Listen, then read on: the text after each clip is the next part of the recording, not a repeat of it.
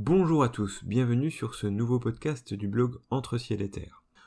Dans cet article, je vais tenter de vous expliquer pourquoi ce sont les personnes âgées qui sont le plus à risque et pourquoi les plus jeunes peuvent aussi, dans certains cas, souffrir des conséquences de ce virus. Quels points communs partagent le diabète, l'hypertension, les problèmes cardiaques avec les pires effets du coronavirus? Ces diverses pathologies associées au coronavirus sont-elles vraiment responsables d'une mortalité plus élevée chez nos anciens? Toutes ces pathologies vont avoir la possibilité de se développer chez l'homme grâce à un facteur qu'elles ont toutes en commun, l'insuffisance d'énergie vitale.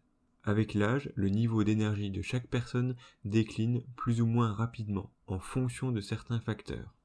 Cette énergie vitale, que l'on entretient durant toute une vie, est à l'image du soleil. Le lever du soleil correspond à notre naissance. Notre énergie vitale, à ce moment-là, est forte et augmente sans cesse jusqu'à l'âge de 28 ans pour les femmes et 32 ans pour les hommes. À cet âge, il est déjà midi et le soleil, comme nous le savons tous, va commencer à décliner. En fonction de l'énergie vitale qui nous a été léguée par nos parents à la naissance, de notre hygiène de vie, des excès climatiques et émotionnels, la fin de l'après-midi sera plus ou moins ensoleillée. Le déclin progressif de cette énergie va ainsi amener certaines personnes à développer des maladies chroniques. Prenons l'exemple d'une maison abandonnée. Chacun d'entre nous y est déjà rentré. La première impression que nous ressentons, c'est l'humidité, l'odeur de moisi. Même en la nettoyant soigneusement durant toute une après-midi avec les meilleurs produits d'entretien, il manquera toujours quelque chose. Ce qui manque dans cette maison, c'est de la vie, de la chaleur, l'équivalent de notre énergie vitale. Allumez donc la cheminée et vous verrez que toute cette humidité, cette odeur de moisi disparaîtra. La vie pourra alors renaître dans cette maison. La médecine chinoise a un excellent moyen de rallumer notre cheminée interne, et ainsi chasser certains des nuages qui peuvent cacher le soleil durant notre vie. Cela s'appelle la moxibustion. J'aurai l'occasion de vous en parler dans de futurs articles. Il existe une deuxième catégorie de personnes touchées par le coronavirus. Ce sont les moins de 60 ans même si pour la plupart d'entre nous cela passera comme un simple rhume. Certaines personnes, même jeunes, souffriront de complications plus ou moins graves. Cela dépendra en partie de notre énergie vitale, mais pas seulement. C'est aussi une question d'environnement. Je ne vous parlerai pas ici de l'environnement énergétique de l'année 2020 qui a permis à ce virus de se développer, mais plutôt de notre environnement intérieur. Parfois, même si notre énergie vitale est forte, elle n'est pas utilisée correctement à l'intérieur de notre organisme. Cela va ainsi créer certains déséquilibres et changer l'environnement intérieur de notre organisme. La température intérieure de notre corps ne doit être ni trop chaude ni trop froide. Cette température garantit l'équilibre des fonctions de notre organisme. Prenons l'exemple de vos intestins. La température à l'intérieur va jouer un rôle essentiel au niveau de tous les micro-organismes qui s'y développent. Lorsqu'il y fait trop chaud, cela va favoriser une population de micro-organismes qui se plaisent dans ce milieu chaud. S'il y fait trop froid, ce sera alors une autre population qui sera favorisée.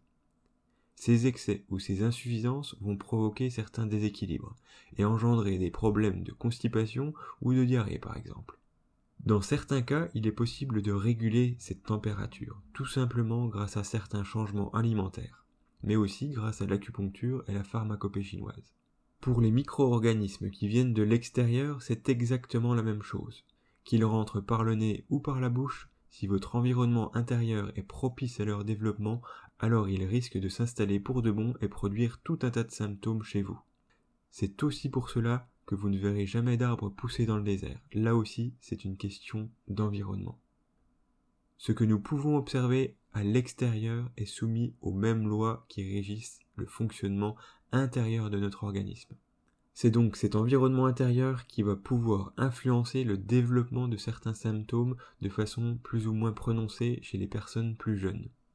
Une bonne alimentation, une hygiène de vie en accord avec notre constitution physique, l'équilibre de nos émotions, une bonne gestion de notre fatigue, intellectuelle, physique et sexuelle a une action directe sur notre environnement interne.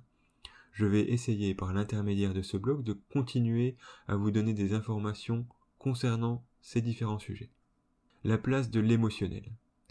L'émotionnel a dans ce genre de situation une grande importance sur notre santé.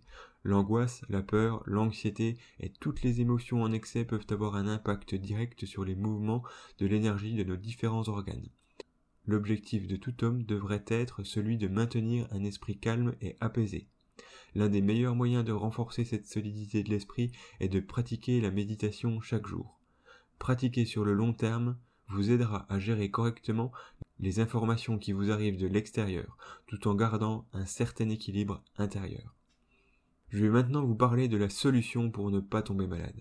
Vous faites sûrement partie comme moi d'une génération qui n'a jamais connu la guerre, jamais eu à souffrir de la faim. Nous arrivons aujourd'hui dans une situation qui certes n'a pas grand-chose à voir avec ces deux exemples, mais qui va peut-être, pour la première fois, nous mettre en difficulté. L'un des meilleurs moyens d'éviter les effets de ce virus, c'est de ne pas le rencontrer. Les Chinois, en confinant chez eux des millions de personnes depuis plusieurs semaines, ont pu parvenir à atténuer et à petit à petit endiguer cette épidémie. Cette décision a certainement sauvé beaucoup de vies humaines. Cette solution fonctionne, mais elle peut coûter très cher à l'économie de tout un pays, tout en bouleversant notre vie quotidienne. Les décisions que nous prendrons collectivement et individuellement dans les jours à venir auront un impact direct sur l'évolution de cette épidémie. Espérons que nous saurons faire les bons choix. Merci d'avoir écouté ce podcast. N'hésitez pas à le partager s'il vous a plu.